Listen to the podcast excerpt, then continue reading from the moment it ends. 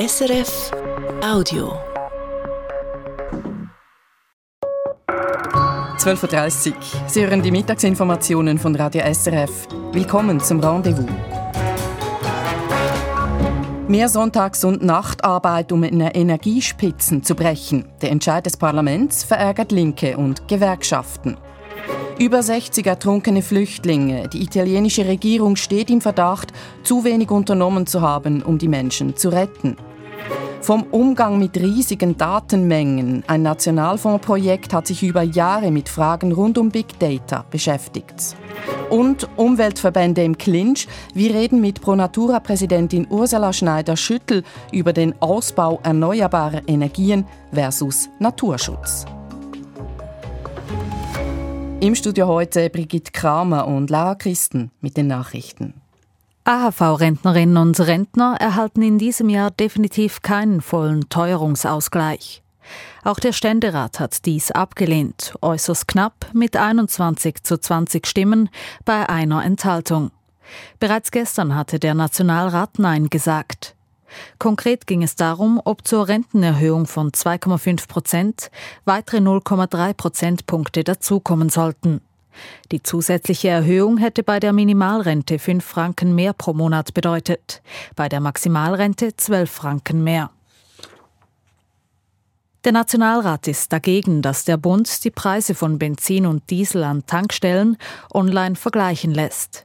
Der Rat hat einen Vorstoß aus dem Ständerat für eine sogenannte Benzinpreis-App abgelehnt. Damit ist das Thema praktisch vom Tisch. Begründet worden war der Vorstoß vor allem mit den gestiegenen Treibstoffpreisen. Der Bundesrat war gegen einen staatlichen Online-Rechner. Es gebe bereits einen privaten Preisrechner des TCS. Das Parlament will innovative Projekte im Tourismusbereich vorübergehend zusätzlich fördern. Nach dem Ständerat hat auch der Nationalrat der entsprechenden Gesetzesänderung zugestimmt. Auch die Mehrheit des Nationalrats war der Meinung, dass die Förderung vertretbar sei. Dies nachdem die Corona-Pandemie dem Tourismus besonders stark zugesetzt habe. Es geht um zusätzliche rund 20 Millionen Franken pro Jahr bis 2026.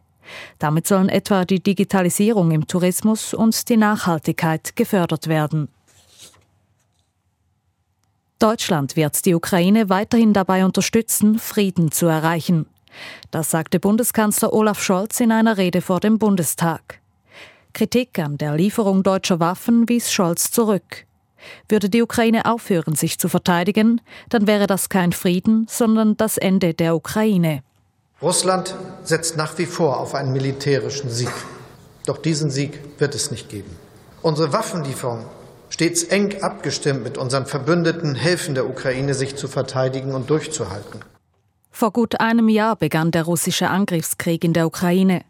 Wenige Tage nach Kriegsbeginn hatte Scholz ebenfalls im Bundestag eine Zeitenwende in der deutschen Außen- und Sicherheitspolitik angekündigt. Im Südwesten Russlands sollen schwere Kämpfe stattgefunden haben. In der Region Briansk, nahe der Grenze zur Ukraine, seien ukrainische Streitkräfte auf russisches Territorium vorgedrungen, hieß es von den russischen Behörden. In der Folge sei es zu Gefechten gekommen. Unabhängig überprüfen ließen sich diese Angaben zunächst nicht. Ein Berater im ukrainischen Präsidentenbüro bezeichnete die Berichte als klassische Provokation Russlands. Zur Wirtschaft. Die Schweizerische Raiffeisengruppe hat ihren Gewinn im Jahr 2022 um 11 Prozent gesteigert, auf 1,2 Milliarden Franken. Kundinnen und Kunden hätten nun bei der Raiffeisen Hypotheken im Wert von 204 Milliarden Franken. Das sind fast 4 Prozent mehr als im Jahr davor. Weiter hieß es, auch Raiffeisen habe ab Herbst bei den Kundengeldern Zugänge verzeichnet, die von der Credit Suisse herrührten. Die CS hatte vergangenen Herbst nach Spekulationen um eine Schieflage der Bank massive Vermögensabflüsse verzeichnet. Die Inflation in der Eurozone hat sich im Februar leicht abgeschwächt, zum vierten Mal in Folge. Die Jahresteuerung betrug 8,5 Prozent gegenüber 8,6 Prozent Ende Januar. Zum Vergleich, in der Schweiz liegt die Teuerung aktuell bei gut 3 Prozent. In der Eurozone wird die Teuerung nach wie vor durch hohe Preise für Lebens- und Genussmittel bestimmt. Der Anstieg der Energiepreise habe sich hingegen weiter abgeschwächt, schreibt das Europäische Statistikamt. Das Wetter? In den Alpen ist es heute und morgen oft sonnig, sonst zeigt sich die Sonne nur teilweise. Vor allem heute bleibt der Hochnebel teils zäh. Die Temperaturen liegen je nach Sonnenschein zwischen 3 und 8 Grad. Im Süden wird es auf morgen wieder sonniger bei rund 12 Grad. Zu wenig Gas oder zu wenig Strom. Dieses Szenario beschäftigt uns seit längerem. Auch wenn es im laufenden Winter nicht zu Energieengpässen gekommen ist, bleibt das Thema aktuell. Energiemängel könnten im nächsten Winter drohen.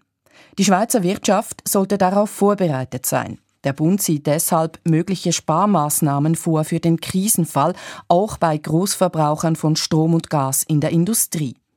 Der Nationalrat hat entschieden, in einer Strom- oder Gasmangellage können ungewohnte Arbeitszeiten gelten. Gewerkschaften und Linke sind nicht glücklich mit der Lösung. Jan Baumann berichtet. Der Nationalrat ist am Vormittag dem Ständerat gefolgt und ist für den Vorstoß der Luzerner Ständerätin Andrea Gmür-Schönenberger. Demnach dürften künftig Firmen im Fall eines Energiemangels ihr Personal verstärkt in der Nacht und am Sonntag arbeiten lassen. Allerdings nur unter strengen Auflagen, wie Daniela Lützelschwab vom Schweizerischen Arbeitgeberverband betont. Wir reden hier nicht von einer Änderung des Arbeitsgesetzes. Wir wollen keine Lockerung. Wir wollen nicht einfach Sonntags- und äh, Nachtarbeitszeit über das Stichwort Energiekrise einführen, sondern es geht um eine vorübergehende Notsituation und in diesen Fällen sind die Kantone zuständig, um die Gesuche zu bewilligen. Neu würden zwar immer noch die Kantone die Gesuche der Firmen beurteilen, aber es wäre auf Stufe Bund bereits im Voraus klar geregelt. Wenn Strom und Gas knapp sind, ist das ein triftiges Argument dafür, die Arbeitszeiten zu lockern. So soll es ausdrücklich festgehalten werden in einer Verordnung zum Arbeitsgesetz. Der Pluspunkt für die Allgemeinheit wäre, der Energieverbrauch würde zu Nutzen aller anders verteilt in einer Energiekrise. Beispielsweise könnte eine Fabrik bei Strommangel die Maschinen vorübergehend abschalten. Später, wenn wieder mehr Strom da ist, könnte das Personal Extraschichten leisten, um die ausgefallene Produktion nachzuholen. Gewerkschaften und Linke sind alarmiert. Das schweizerische Arbeitsrecht sei bereits sehr liberal, sagt Thomas Bauer vom Dachverband der Arbeitnehmenden Travail Suisse. Im Krisenfall könnten die Unternehmen heute schon ihre Arbeitszeiten anpassen mit dem Segen der Kantone. Aber höhere Energiekosten der Wirtschaft von Gesetzes wegen als Argument für Nacht- und Sonntagsarbeit zuzulassen, sei riskant aus Sicht der Arbeitnehmenden. Wir würden damit einen Präzedenzfall schaffen, dass, dass die Kostenargumente ähm, ausreichend sind, um den Arbeit Arbeitsschutz auszuhöhlen. Das, das ist aus unserer Sicht sehr gefährlich, weil dieses Argument kann dann sehr oft und wiederkehrend gebraucht werden. Und aus unserer Sicht ist es in keiner Weise ein Argument dafür, die Leute am Sonntag und in der Nacht arbeiten zu lassen. Daniela Lützelschwab vom Arbeitgeberverband widerspricht. Es geht darum, in einer außerordentlichen Situation einem ganz bestimmten Ausmaß an Mangellage auf Gesuch hin und befristet dort, wo es wirklich hilft, Strom und Energie zu sparen. Von einem Freipass für die Firmen bei den Energiekosten auf Buckel des Personals zu sparen, könne keine Rede sein. In der Nationalratsdebatte von heute Vormittag verlief die Diskussion in den bekannten Bahnen. Die Linke sperrte sich gegen die Anpassung des Arbeitsrechts. SP-Nationalrat Cedric Wermuth warnte. Dass wir grundsätzlich das geltende Verbot von Nacht- und Sonntagsarbeit aufweichen. Wirtschaftsminister Guy Parmelin als Vertreter des Bundesrats bezeichnete die neue Regelung nicht als gefährlich, aber als unnötig, denn die Kantone könnten schon heute mit der geltenden Regelung Ausnahmen bewilligen in einer Krisenlage. Doch wie im Ständerat setzte sich auch im Nationalrat die bürgerliche Mehrheit durch und stimmte der Motion zur Flexibilisierung der Arbeitszeit bei Energiemangel zu.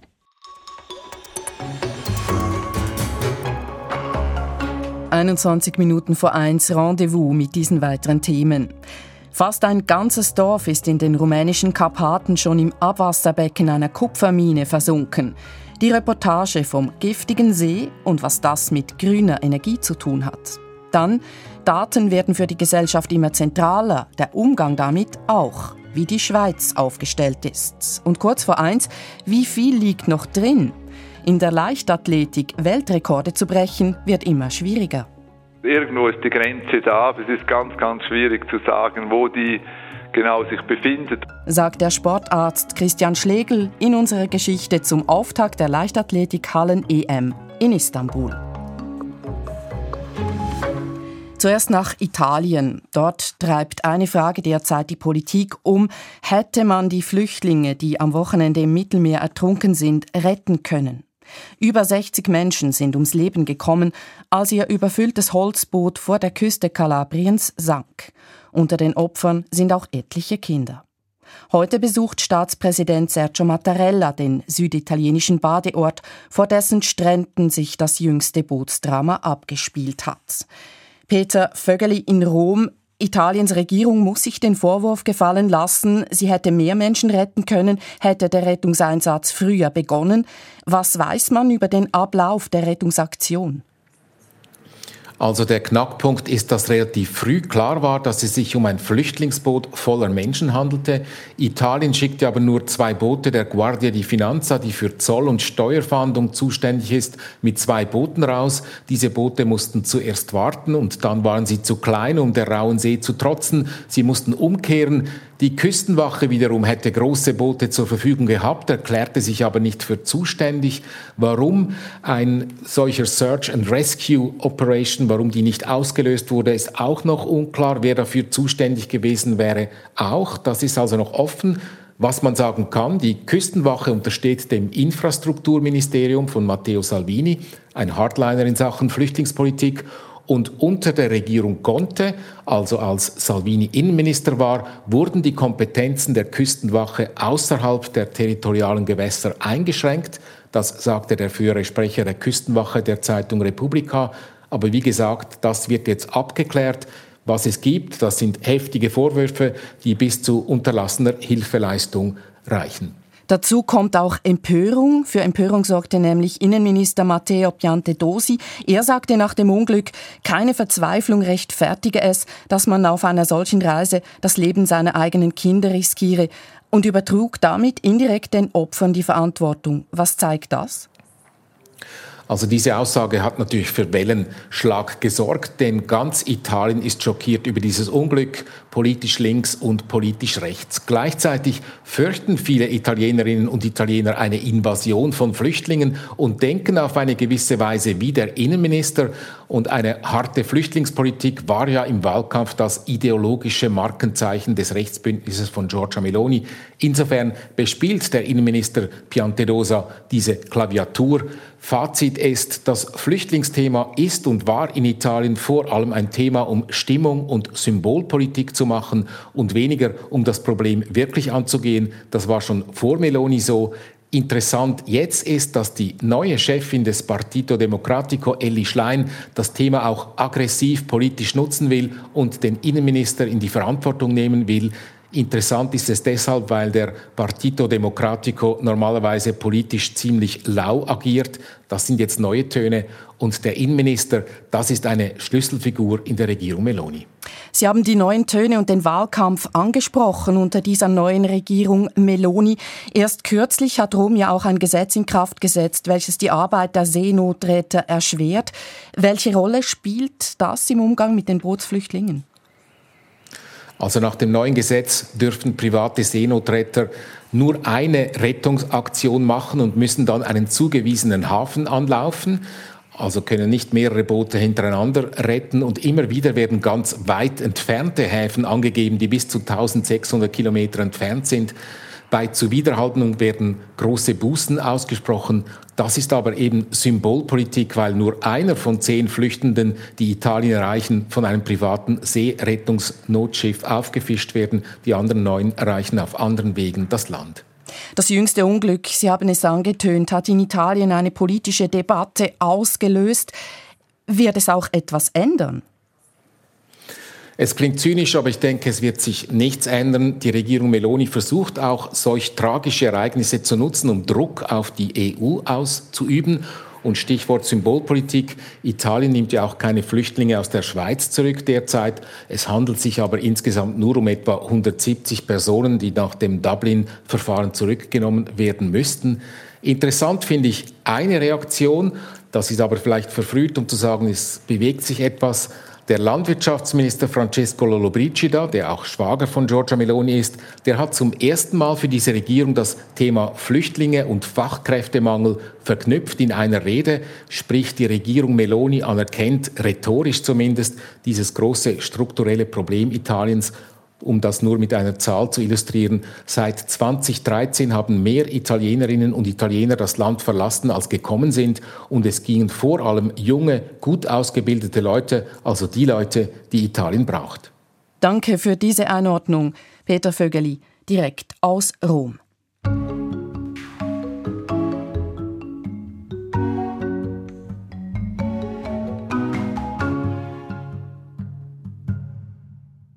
In einem See in den rumänischen Karpaten steigt und steigt das Wasser. Fast ein ganzes Dorf ist bereits überschwemmt. Bald müssen auch die letzten Bewohnerinnen und Bewohner an den Ufern weichen. Allerdings von einem See zu sprechen, ist in diesem Fall nicht ganz richtig. Vielmehr handelt es sich um das Abfallbecken der zweitgrößten Kupfermine Europas. Es nimmt das Abwasser der Mine Rochapoyen auf. Und weil sich der Kupferabbau lohnt, wird der Minenbetreiber wohl bald weitere Täler überschwemmen. Die Reportage aus Rumänien von Osteuropa-Korrespondentin Sarah Nowotny.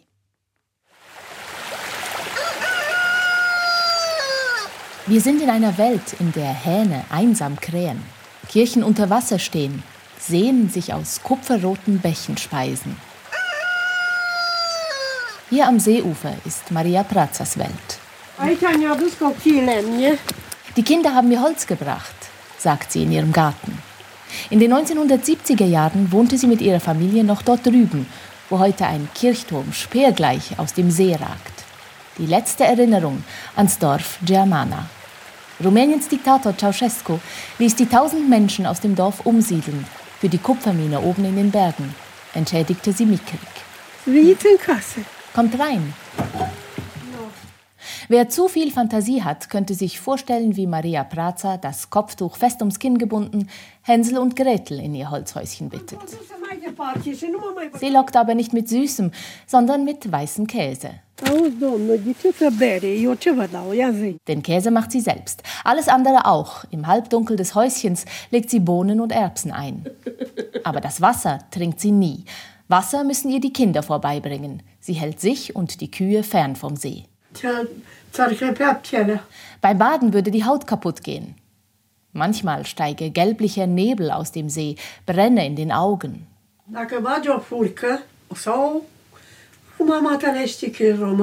Und würde ich eine Sense in den See legen, wäre sie am nächsten Morgen rostig.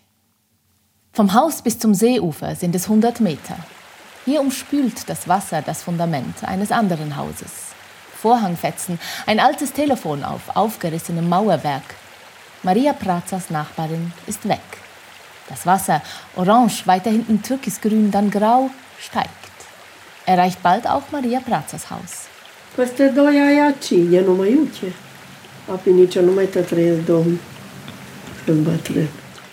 In zwei Jahren, aber dann bin ich hoffentlich schon tot. Falls nicht, wird sie zu ihrer Tochter ziehen. Der Grund für Maria Brazas Lage ist der riesige Krater oben in den Bergen. Es ist die zweitgrößte Kupfermine Europas. Viel Stein, schwere Lastwagen. Sie gehören zum staatlichen rumänischen Konzern Kuprumin. Kuprumin verdient gut.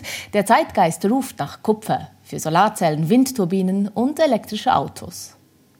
Auf jeden Fall will Kuprumin noch mehr Kupfer abbauen, den Damm erhöhen, der den künstlichen See zusammenhält, will vielleicht bald noch ein Tal fluten. Und Kuprumin redet nicht mit den Medien, schreibt bloß, wir tätigen die obligatorischen Investitionen für Umweltschutz, wie sie die rumänischen Gesetze und die europäischen Normen vorschreiben. Aus Rohren rund um den See fließt etwas Milchiges. Kalk, den Kuprumin in den See schüttet, der das saure Wasser aus der Mine neutralisiert. Früher funktionierte das schlecht. Floss immer wieder verschmutztes Wasser aus dem See, starben tonnenweise Fische. Heute aber sagen die rumänischen Behörden, alles gut. Nichts ist gut, sagt Peter Hans, Biochemiker, Chronist rumänischer Umweltsünden. Er hat selbst Wasserproben rund um die Kupfermine gemacht. Ergebnis? Der Kalk mag das Wasser reinigen. Die giftigen Metalle, Cadmium, Kupfer, Aluminium, lagern sich aber als Sedimente auf dem Boden ab, werden aus dem See in die Flüsse weiter unten geschwemmt und in die Nahrungskette. Werte weit über den Normen. Peter Hans schreibt Radio SRF. Ich habe einmal einen Test mit Wasserflöhen gemacht, als das Wasser, das aus dem See abfließt, sehr sauer war. Die Hälfte der Flöhe starb, sogar als sich das Wasser stark verdünnte.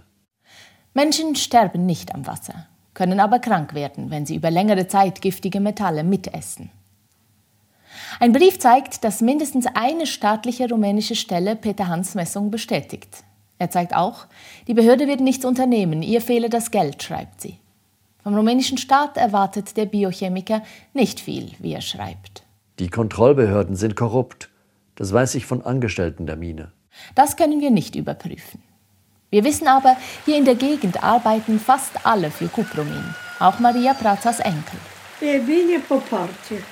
Asta a fost o să parte Für die Arbeit ist die Mine gut, aber mein ganzes Leben hat sie im See versenkt. Sarah Nowotny hat berichtet. Daten sind das neue Gold, heißt es manchmal, oder das neue Öl. Jedenfalls ein Rohstoff von immensem Wert. Der Umgang mit Daten ist für die Gesellschaft von zunehmender Bedeutung. Ein nationales Forschungsprogramm hat sich deshalb seit 2015 mit Big Data in der Schweiz beschäftigt. Heute haben die Verantwortlichen ihren Schlussbericht vorgestellt. Jörg Tschirren von der SRF Digitalredaktion. Was genau haben die Forscherinnen und Forscher untersucht? 37 einzelne Forschungsprojekte haben sich mit verschiedenen Aspekten der Big Data Technologie beschäftigt, alle mit dem Ziel, Forschung und Innovation im Bereich von Big Data in der Schweiz zu fördern. Man kann grob drei Forschungsbereiche unterscheiden. Zum einen ging es darum, neue Technologien für die Nutzung solcher Datenberge zu entwickeln. Zum anderen um die gesellschaftlichen Auswirkungen von Big Data, zum Beispiel welche neuen gesetzlichen Richtlinien es braucht im Umgang damit. Und schließlich haben einige Forschungsteams auch konkrete Big Data-Anwendungen entwickelt.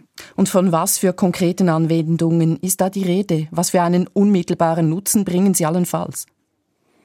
Es geht da etwa um Projekte im Bereich der Nachhaltigkeit, also zum Beispiel, wie sich Verkehrsflüsse dank GPS-Daten von Smartphones besser regulieren lassen oder wie sich dank Wetter- und Umweltdaten das Potenzial erneuerbarer Energien besser einschätzen lässt.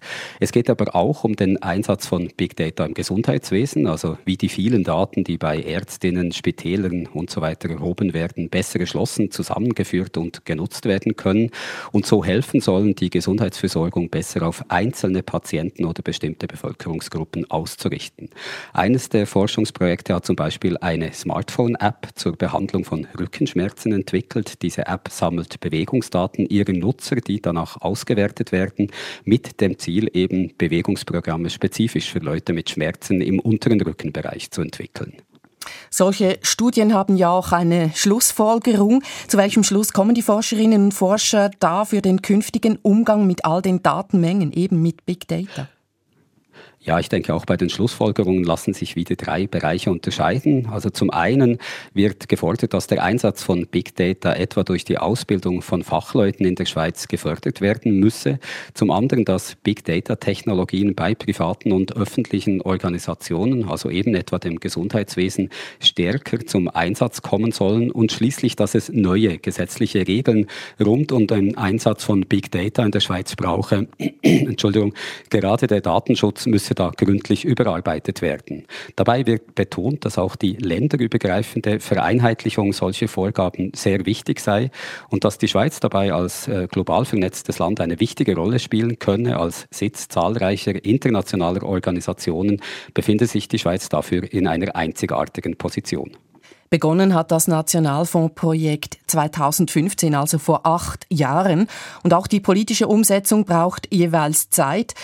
Die Digitalisierung aber, die schreitet rasch voran. Ihre Einschätzung, Jörg Tschirren, ist die Schweiz bereits im Hintertreffen? Also zuerst einmal kann man vielleicht sagen, es ist sicher gut, äh, den Umgang mit Big Data nicht einfach den Privaten zu überlassen. Also wenn sich eben Forschung und Behörden selbst Kenntnisse im Umgang mit großen Datenmengen aneignen und sich auch überlegen, wie dieser Umgang dann geregelt werden soll. Ich denke aber auch, dass man in der Schweiz in dieser Sache eher spät dran ist. Also Schlussfolgerungen, Forderungen, die hat das Programm jetzt gemacht, aber Sie haben es gesagt, es wird sicher noch eine Weile dauern, bis diese Forderungen dann auch bei der Politik Politik Gehör finden und wohl noch länger, bis sie auch umgesetzt werden, wenn sie überhaupt umgesetzt werden. Ganz allgemein kann man sagen, dass äh, die Begeisterung sich mittlerweile wieder ein wenig gelegt hat, die das Thema Big Data noch vor einigen Jahren auslösen konnte. Inzwischen hat man auch einige Kritik an der Technologie gehört, etwa dass die reine Menge an Daten noch nichts über deren Qualität und auch nichts über die Qualität der daraus abgeleiteten Forderungen aussage. Mehr Daten, das heiße eben nicht automatisch auch mehr Erkenntnis. Man kann sich in so großen Datenmengen auch verlieren und den Blick auf das eigentlich Wichtige auch verlieren. Danke für diese Einschätzungen, Digitalredaktor Jörg Tschirren.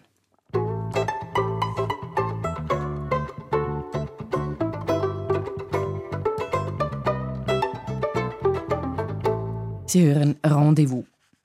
Höher, schneller, weiter heißt es ab heute an den Leichtathletik-Hallen-Europameisterschaften in Istanbul. Aber geht es immer noch höher, noch schneller und noch weiter? Vor wenigen Tagen wurde der älteste Leichtathletikrekord auf der Bahn unterboten. Dass aber Weltrekorde in der Leichtathletik geknackt werden, dürfte immer seltener werden. Sportredaktorin Tanja Spichtig. Sie hat Geschichte geschrieben, die 22-jährige Niederländerin Femke Bohl. An den niederländischen Hallenmeisterschaften benötigte sie für die 400 Meter lange Strecke auf der Bahn nur gerade 49,26 Sekunden und pulverisierte damit den 41 Jahre alten Hallenweltrekord. Und das ist ein Wereldrecord von Femke Bol. Ein Wereldrecord in Nederland. Hier Neue Weltrekorde in der Leichtathletik. Eine Seltenheit. Das Niveau sei bereits so hoch, dass es schwierig sei, Bestmarken zu unterbieten, erklärt Louis Heyer, Trainingswissenschaftler an der Eidgenössischen Hochschule für Sport in Macklingen. Bei Leichtathletik, ja, macht man seit tausenden Jahren, respektive so Laufen, Springen, Werfen und die Dichte auf dem Weltniveau ist so groß, dass nur ganz, ganz außergewöhnliche Athleten in einem außergewöhnlichen Setting mit außergewöhnlichen Eigenschaften dann können sich an den Weltrekord annähern. Solche außergewöhnliche Athletinnen und Athleten werde es aber unter so vielen Menschen auf der Welt immer geben und folglich seien auch neue Weltrekorde nicht auszuschließen. Diese Meinung teilt auch Christian Schlegel. Er ist Chefarzt des Swiss Olympic Medical Centers in Bad Ragaz. Das Wichtigste ist schon eben, dass immer wieder Konstellationen zusammenkommen, genetisch, also von Natur aus, von Geburt aus, die eben sehr viele äh, optimale Eigenschaften in sich vereinen und dann kommt es zu einer Topleistung. Beispielsweise ist es möglich, dass es in den nächsten 30 Jahren einen Usain Bolt 2.0 geben wird, der ähnliche körperliche Voraussetzungen haben wird wie der ehemalige jamaikanische Sprinter. Folglich wird es auch möglich sein, die 100 Meter noch schneller zu laufen als in 9,58 Sekunden. Aber wie schnell, das lässt sich kaum vorhersagen. Irgendwo ist die Grenze da, aber es ist ganz, ganz schwierig zu sagen, wo die genau sich befindet, ob man schon sehr nahe dran ist oder, oder ob man da eben noch ein wenig Spielraum hat, das kann, glaube ich, niemand beantworten. Welche sportlichen Leistungen liegen noch im Bereich des Menschenmöglichen? Wohlgemerkt, ohne dafür auf unerlaubte Mittel zurückzugreifen. Eine schwierige Frage. Nicht nur, weil sportliche Leistungen von unzähligen Faktoren abhängig sind, sondern auch, weil es keine fixen Grenzen der körperlichen Leistungsfähigkeit gibt. Diese Grenze könne man nämlich durchs Trainieren verschieben, sagt der Trainingswissenschaftler und Cheftrainer der Läuferinnen und Läufer beim Schweizer Leichtathletikverband Swiss Athletics, Louis Hayer.